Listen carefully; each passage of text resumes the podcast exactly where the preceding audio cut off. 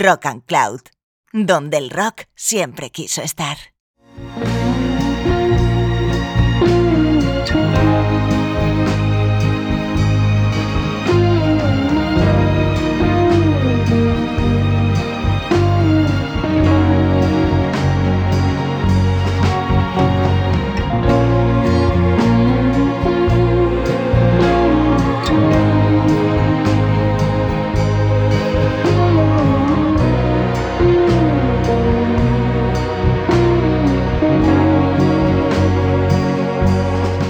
Hola escuchante, ¿qué tal estás? Soy María Gómez y acabas de entrar en este viaje por la literatura y la música llamado Rock and Words.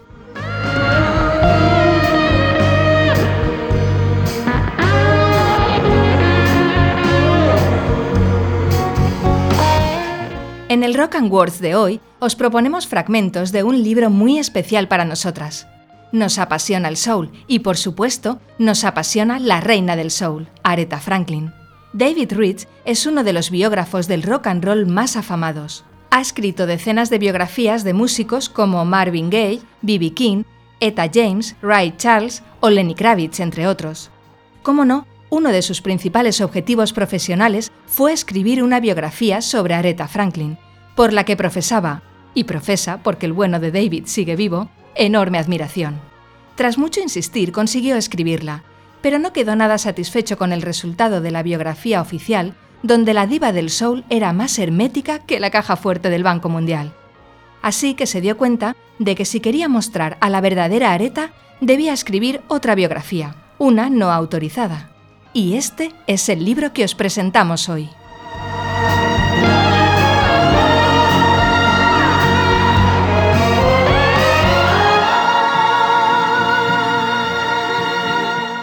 El libro Aretha Franklin, Apología y Martirologio de la Reina del Soul, publicado por Libros del Cultrum, David Rich nos muestra la compleja personalidad de una mujer tremendamente insegura y competitiva, que tuvo que pagar un coste muy alto para lograr su gran objetivo vital, ser la reina del soul. Os vamos a ofrecer varios fragmentos del libro, intercalándolos con canciones, como no, de la enorme Aretha Franklin. Como nos ha resultado imposible reunir los fragmentos más importantes en un único podcast, os adelantamos que habrá una segunda parte. En este primero nos centraremos en su infancia y su irrupción en la industria musical. En este podcast contamos con el grupo habitual de voces, Paula Yuste, Jesús Candela, Nora González y quien nos habla, María Gómez. Dejaos llevar, buscad un lugar tranquilo y apartado porque comienza Rock and Words.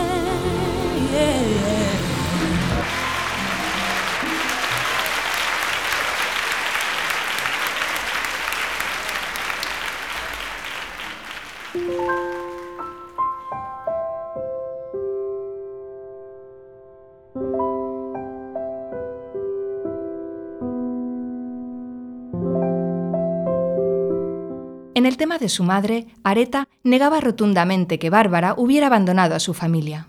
Echando la vista atrás, decía Caroline Franklin, la hermana pequeña de Areta, creo que Areta fue quien peor llevó lo de nuestra madre. Yo apenas tenía cuatro años y no era muy consciente de lo que pasaba. Areta era una niña muy tímida e introvertida que estaba muy apegada a su madre. No hay persona más segura en el estudio y en el escenario, me dijo Caroline. Pero fuera de ahí ya es otro cantar. Ha cambiado mucho con los años, pero la firmeza con la que se desenvuelve sirve para disimular sus dudas. Puede parecer extraño que un artista del talento de mi hermana albergue tantas inseguridades, pero así es, y se debe a una infancia difícil.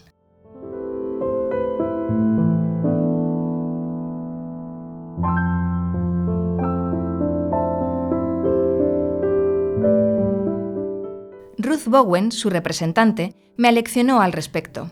La conocí por su padre, con quien me llevaba muy bien. Frank era muy amigo de Dina Washington, mi primera cliente importante. Areta había sido una niña especial, con traumas. Es normal cuando tu madre se marcha de casa sin entender el motivo. Y si a eso le añades que se muere de joven de un infarto, pues imagínate. Areta tenía entonces 10 años y ocurrió de repente, no se lo esperaba nadie.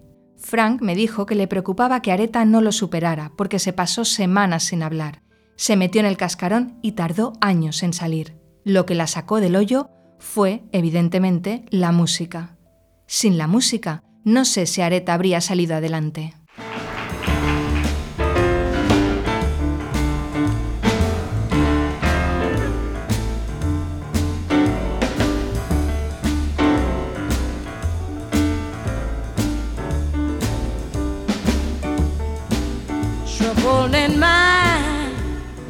yes, I'm blue. But I won't be blue always. Sun is gonna shine in my back door someday. Trouble in my, yes, it's true.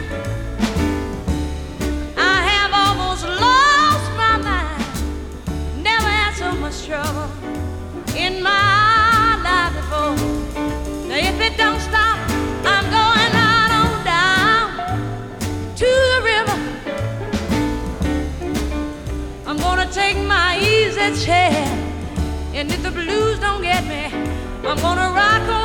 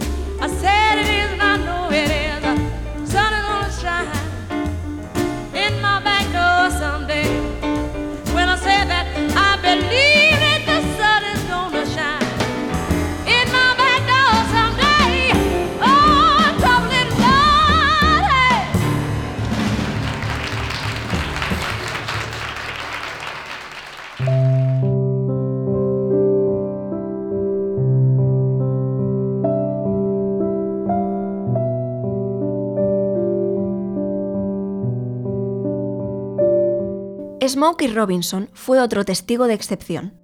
Conocí a Cecil, hermano de Areta, siendo críos. Compartimos una educación basada en el amor a la música. Siempre estábamos con Areta, aquella niña tímida que cobraba vida cuando poníamos los discos. La oías cantar siguiendo a Sarah Vaughan y se te ponían los pelos de punta. Sara usaba melismas muy complejos, pero Areta los seguía como si fuese lo más normal del mundo.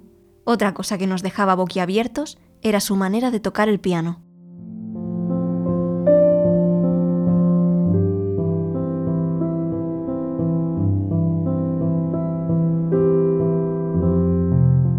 Nuestra infancia estuvo marcada por dos traumas, el abandono y la muerte de mi madre, decía Erma.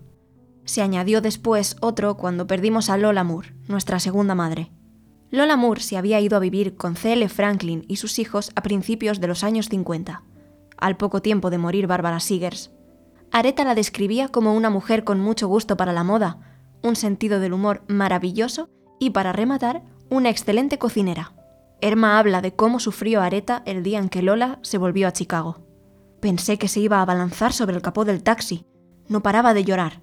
Nos afectó a todos, porque buscábamos una madre que sustituyera a la que habíamos perdido. Lloré yo, lloró Caroline y lloró Cecil. Pero Areta lo pasó especialmente mal. Se quedó días enteros encerrada en su cuarto. Le costó asumir la realidad.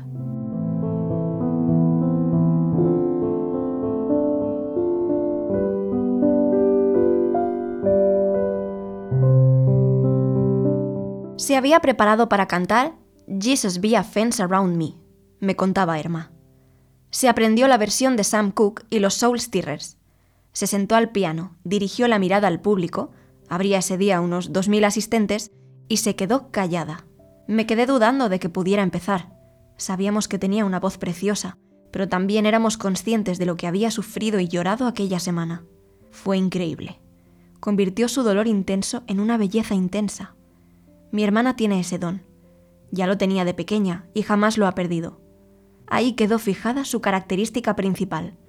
Los momentos más traumáticos de su vida producirían su música más emotiva. La aflicción derivaba en una creatividad desconcertante. La introversión florecía en extroversión.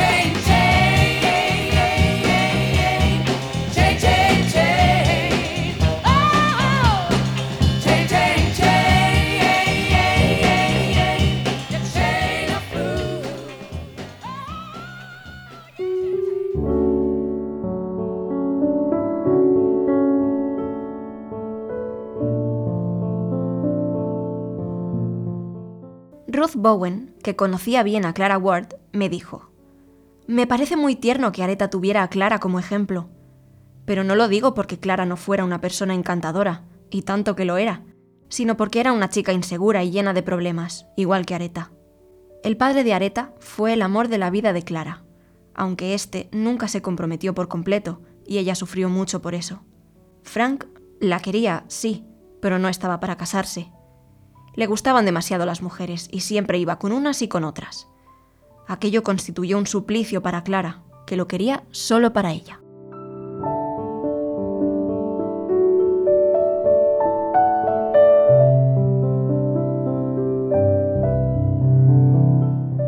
Cecil, el hermano de Areta, decía, Areta siempre hacía lo mismo, escuchaba un tema y acto seguido lo tocaba nota por nota. Si era un tema instrumental, lo reproducía sin equivocarse. Si era una canción, hacía una versión perfecta. Realizaba correctamente todas las inflexiones, tanto en la voz como en el teclado. Tenía un oído infalible. Siempre fuimos conscientes de su talento natural, propio de los genios. Eso no se aprende, se tiene o no se tiene. Le pregunté a Cecil si pensaba si su padre explotó a Areta. ¿Que si la explotaba? Pues claro, normal, con ese talento, ella no le habría perdonado lo contrario, lo habría percibido como una traición del padre. Una vez manifestado el talento, quería estar siempre con su padre, en la iglesia, en la carretera y también en aquellas fiestas en las que presentaba a los mejores artistas del mundo. Y sí, a veces la sacaba de la cama a mitad de la noche para que cantara y tocara delante de sus invitados famosos, como Nat King Cole o Dina Washington.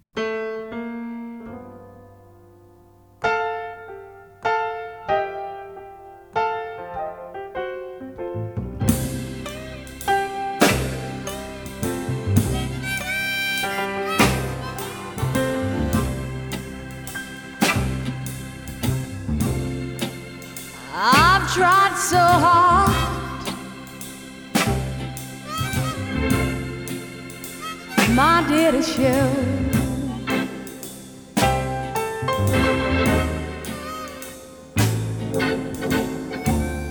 That you're my every dream.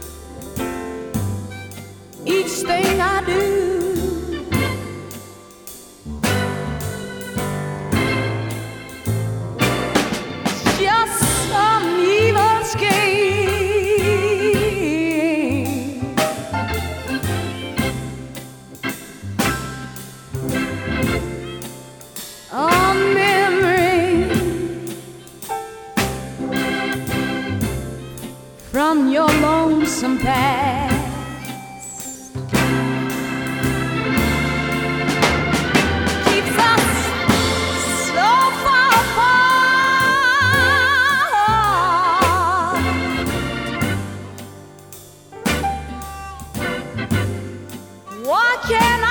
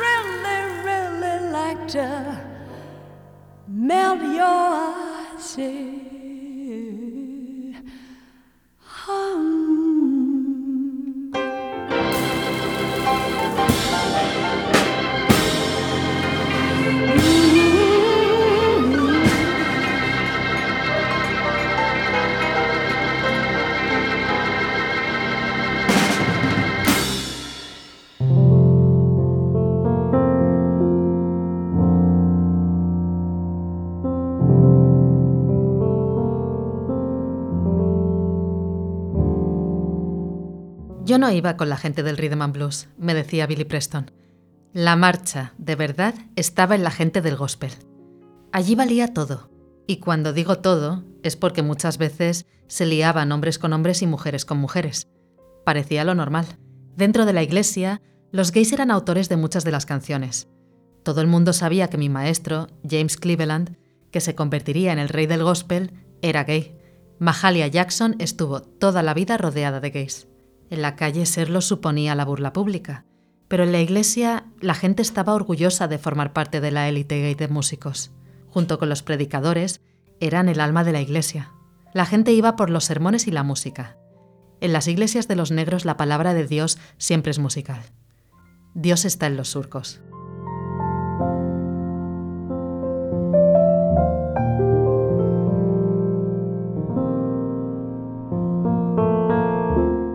Si Areta era promiscua? se preguntaba Ruth Bowen. Bueno, era una cultura promiscua y ella pertenecía a esa cultura. Era una niña prodigio de esa cultura. Los genios se sienten unos privilegiados, y eso les pasa a todos, desde Mickey Rooney a Judy Garland, pasando por Elizabeth Taylor o Dina Washington. Se sienten con derecho a hacer lo que quieran, sobre todo en el terreno sexual.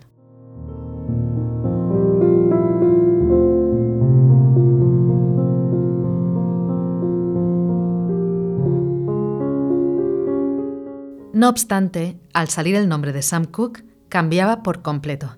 La voz le sonaba más alegre al recordar aquella pasión preadolescente. Contaba que lo vio cantando en New Bethel con su grupo de gospel y que enloquecía a las chicas. También decía orgullosa que era muy amigo de su padre.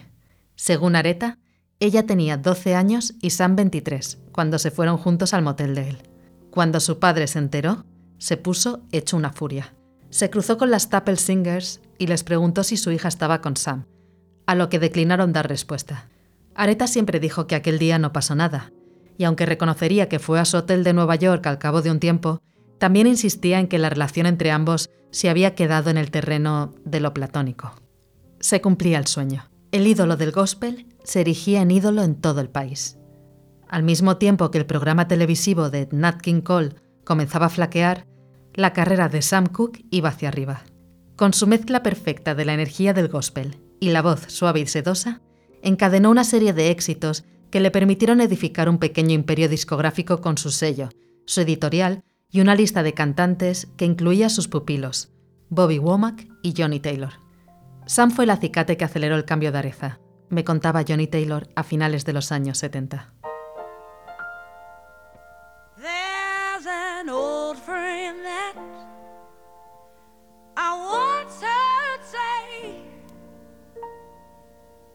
Something that touched my heart, and it began this way.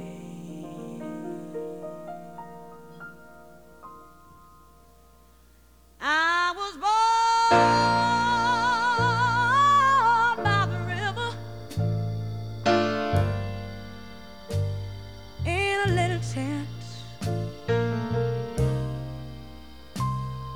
just like the river,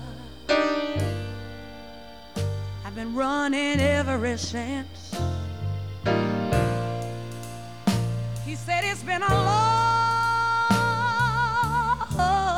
time coming. But I know my change is gonna come. Oh, yeah.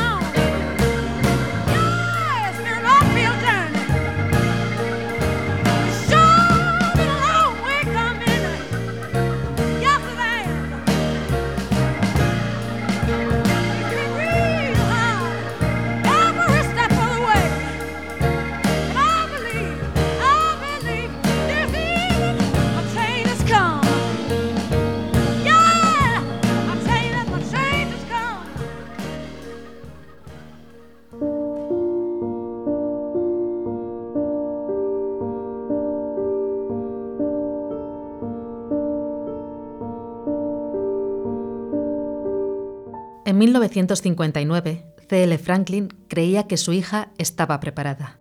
Aretha ha comentado a menudo que el único lugar donde no se pone nerviosa es en una iglesia. Consideraba que era el mejor público, porque no eran críticos, sino devotos. Decía que a los clubs nocturnos iba gente muy cínica, para ver al artista fracasando en lugar de triunfando. Se dio cuenta de que si iba a dar el paso de dedicarse a la música, necesitaría mucho apoyo, y quería contar, por lo tanto, con su padre y con su hermano. Dado que Berry Gordy estaba fichando artistas de Detroit para su sello, la Motown, era lógico que se acercase a Areta. Sí, exacto, fue así, decía Cecil. Nuestro padre no quería que Areta fuera a la Motown, sino a Columbia, el sello que había editado a Mahalia Jackson. Decía que Columbia era la compañía más grande e importante del mundo.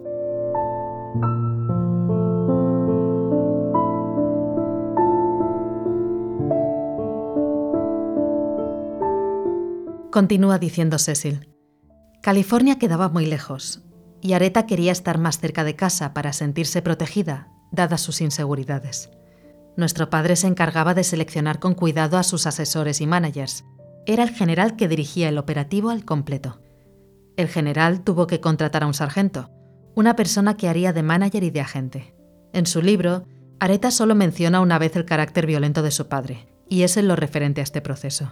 No le gustaba el manager elegido. Se opuso a la decisión de su padre, y este le pegó un sopapo en toda la cara. Ella siguió en sus trece. Aquello sería un presagio de los problemas que iban a surgir de inmediato. La primera fisura entre padre e hija no haría más que ensancharse a lo largo de los años. El punto de fricción sería la gestión de su carrera, con una crisis mayor que surgiría pronto. Un cambio radical en la relación de Areta con los hombres, el poder y el control.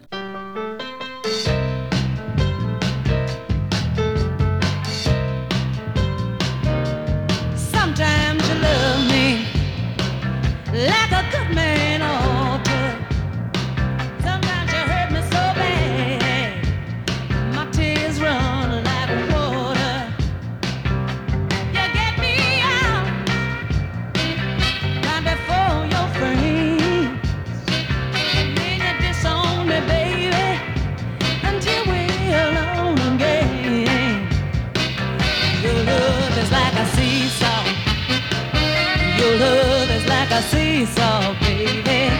Your love is like a seesaw, going up and down, all around like a seesaw.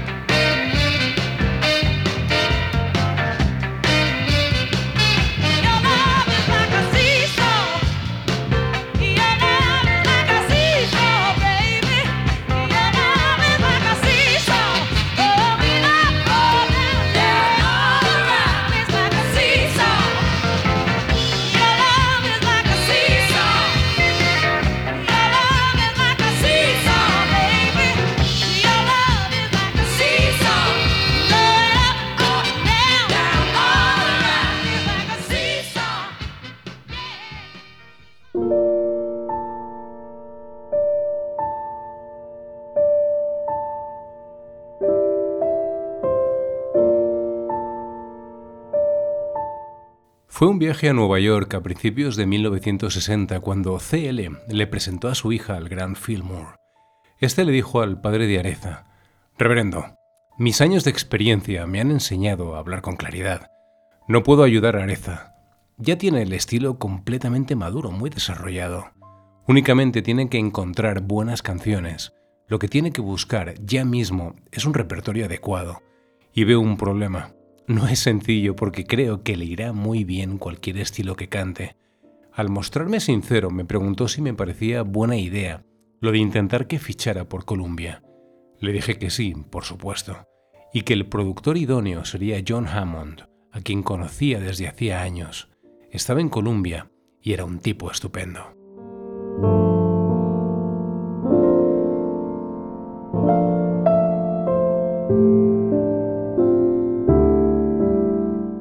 John Hammond fue quien primero fichó a Areza, si bien juntos no consiguieron ningún éxito de relevancia.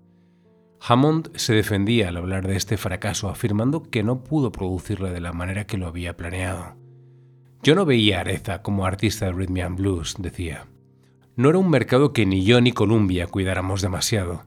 Para mí era más una cantante de jazz y de blues. Para las primeras sesiones contraté a los mejores músicos de jazz de Nueva York pero me habría gustado disponer de más tiempo para trabajar en los arreglos. Sin embargo, el reverendo Franklin tenía mucha prisa para sacar el disco. Querían conseguirle conciertos en los clubs de jazz y para eso necesitaba tener el disco. Jerry Wexler compartió la opinión de Carolyn, la hermana de Areza, de que los seis años que estuvo Areza en Columbia fueron básicamente un proceso de aprendizaje para dar con su auténtica voz.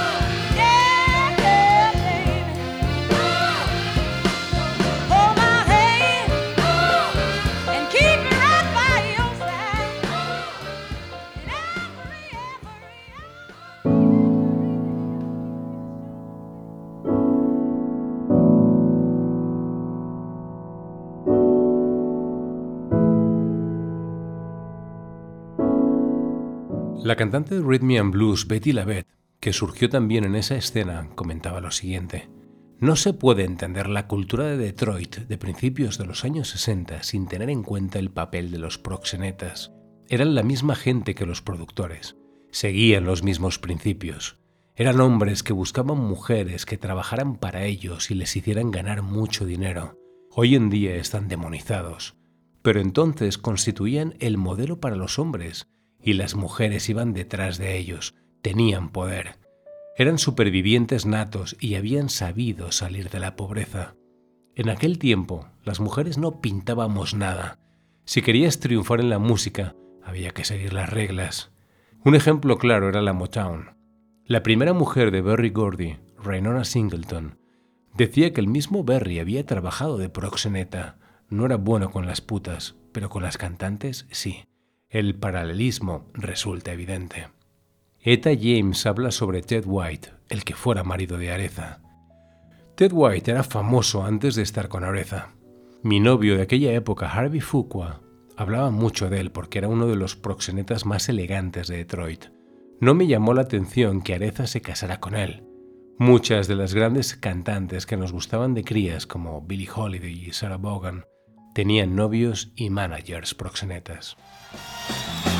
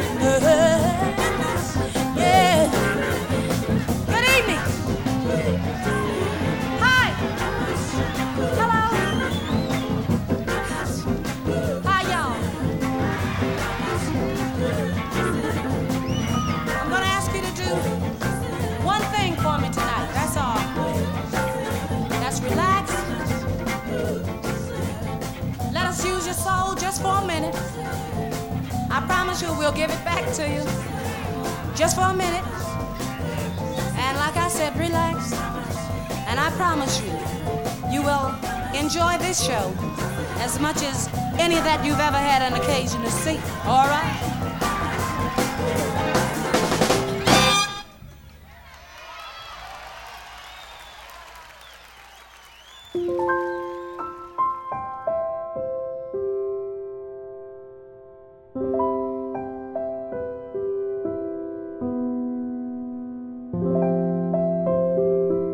Fue nuestro padre quien se movió para que me hiciera una prueba en Columbia, me comentaba Erma. Al ejecutivo de Columbia le gusté tanto que le dijo a mi padre que igual podría hacerme un contrato. Sería en Epic, un sello diferente a Columbia. Eran la misma compañía, pero así contaría con otros productores y con una identidad diferenciada de la de Areza. Pensé que mi hermana se alegraría por mí. Pues no, todo lo contrario, le sentó fatal. Le dijo a mi padre que eso le afectaría su carrera porque habría demasiada confusión. El público se perdería con tanta hermana Franklin. Mi padre y ella ya tenían sus problemas por culpa de la relación con Ted. No estuve en la conversación, aunque sé que mi padre me apoyó y le dijo a Areza que ella no era la única que deseaba y se merecía una carrera en el mundo de la música. Cuando después Caroline también probó suerte, recibió el mismo trato por parte de Areza.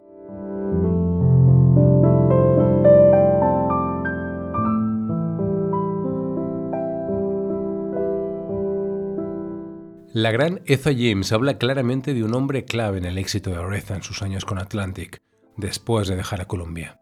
Aretha hacía unas versiones fantásticas, tan buenas o mejores que las mías, pero en Columbia no sabían cómo ganarse al público negro.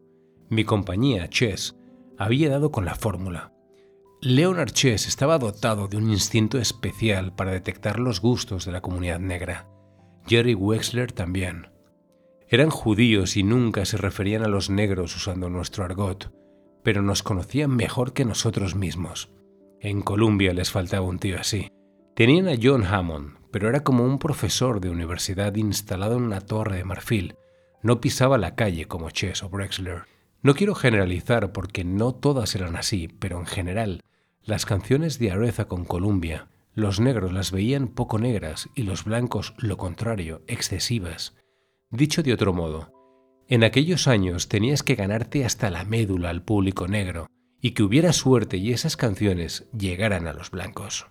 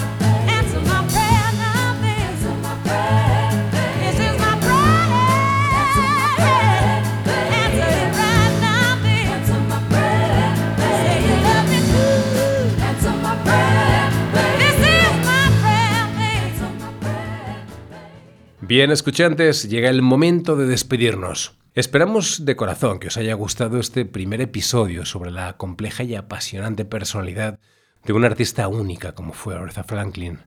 Os adelanto que más adelante, en concreto el podcast número 12, haremos un segundo episodio, sobre todo centrado en los intensos años de Vinnie Rosas con Atlantic, cuando Aretha se consagró como la reina del soul. No dejéis de seguirnos en nuestras cuentas de Twitter y Facebook y de compartir con los vuestros vuestros podcasts favoritos. Si ya queréis rizar el rizo, suscribiros a nuestra newsletter. Puede que no os cambie la vida, pero sí que la hará más placentera. ¡Nos vamos! Un abrazo, sed felices y larga vida al rock and roll.